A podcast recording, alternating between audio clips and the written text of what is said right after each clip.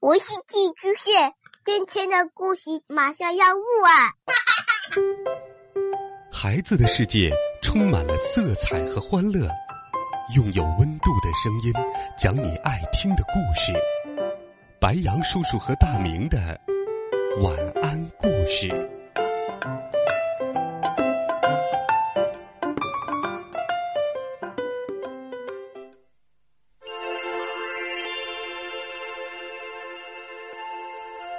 小朋友们，晚上好！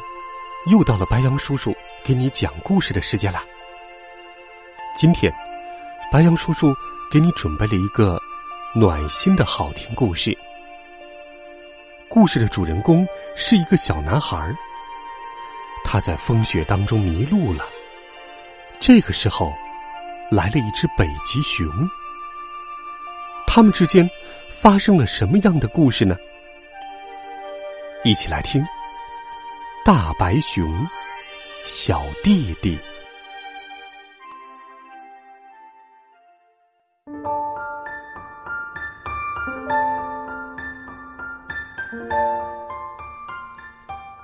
风轻轻的吹，多舒服啊！大白熊慢慢停下奔跑，闭上眼睛，静下心来，做一个梦吧。忽然，他听到悬崖上面有呼喊声。是什么人？是猎人吗？他抬起头来看，是一个小男孩。小男孩像一个雪球，在空中打着滚儿往下掉。在这么坚硬的冰面上，他会跌得粉身碎骨的。大白熊一下子冲了过去。小男孩看见自己落在熊的怀里，吓坏了。不要害怕，大白熊说完，放下小男孩就走了。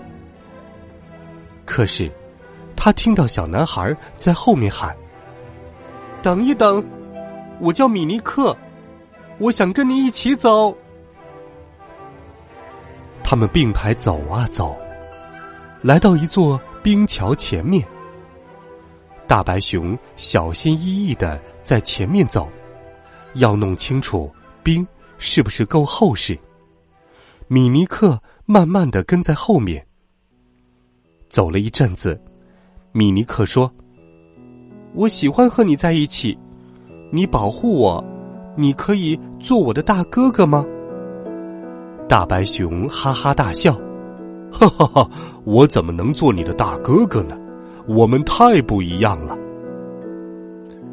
米尼克把大白熊领到水边，瞧，他指着水中的倒影说：“我们也没什么不一样啊，我们笑起来的时候多像呀。”嗯，也许是吧。大白熊说：“可是我比你高多了。”米尼克。爬上一个大雪堆，看，你没我高了，哈哈！他哈哈笑着。现在我比你高了，可是我很吓人的。大白熊说：“为了证明这一点，大白熊高声咆哮起来。”哦！米尼克从雪堆上跑下来，装成一个可怕的海盗，用力高喊。我不怕你，大白熊哈哈大笑，哈哈哈！可是我比你跑得快。大白熊跑了起来，然后躺下了，肚子朝天往下滑。米尼克一下子跳到大白熊的肚子上，与大白熊一起从冰上滑下来。米尼克叫道：“瞧，我跟你一样快。”现在看我的，米尼克说。米尼克跳起舞，又玩抛雪球，还倒立着用手走路。大白熊也学起他的样子来。米尼克哈哈大笑，哈哈，你说的没错，我们真是不一样。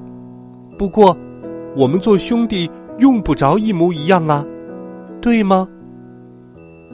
大白熊没有回答，他发现暴风雪马上就要来了。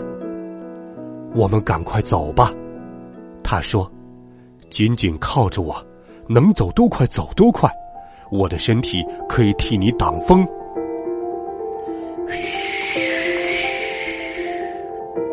风呼呼的猛吹着，雪下得好大呀！不要害怕，大白熊大声说：“小弟弟，我送你回家。”暴风雪越来越大，米尼克没力气了，摔倒了两次，几乎站不起来。最后，他停下了脚步，实在走不动了。大白熊对着暴风雪怒吼：“呃！” 可是，风把他的声音压下去了。米尼克越来越虚弱。大白熊抱住他，拼命要让他暖和起来。这时，一束很亮的光照了过来，前面出现了一个站在雪橇上的人。大白熊停下了，一动也不动。那是一个愤怒的猎人。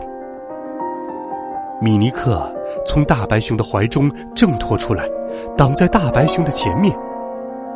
现在轮到我来保护你了，大哥哥。米尼克说。米尼克突然向猎人跑去，是爸爸，他叫道：“爸爸，别动手，没事。”大白熊是我的大哥哥，他救了我的命。啊，米尼克，我的孩子，那猎人叫道：“我到处找你，你没事吧？”米尼克。没有回答。他看到大白熊转身要离开，等一等，大哥哥！他叫道。米尼克跑向大白熊，紧紧的抱住他。再见，大哥哥！他说：“我永远永远不会忘记你。”大白熊说：“小弟弟，我也永远。”不会忘记你。米尼克上了爸爸的雪橇，他看着大白熊，一直看，一直看，一直看到看不见。暴风雪像他来时那样快的停了下来。米尼克听着越来越小的风声，闭上了眼睛。啊。好舒服呀！静下心来，做一个梦吧。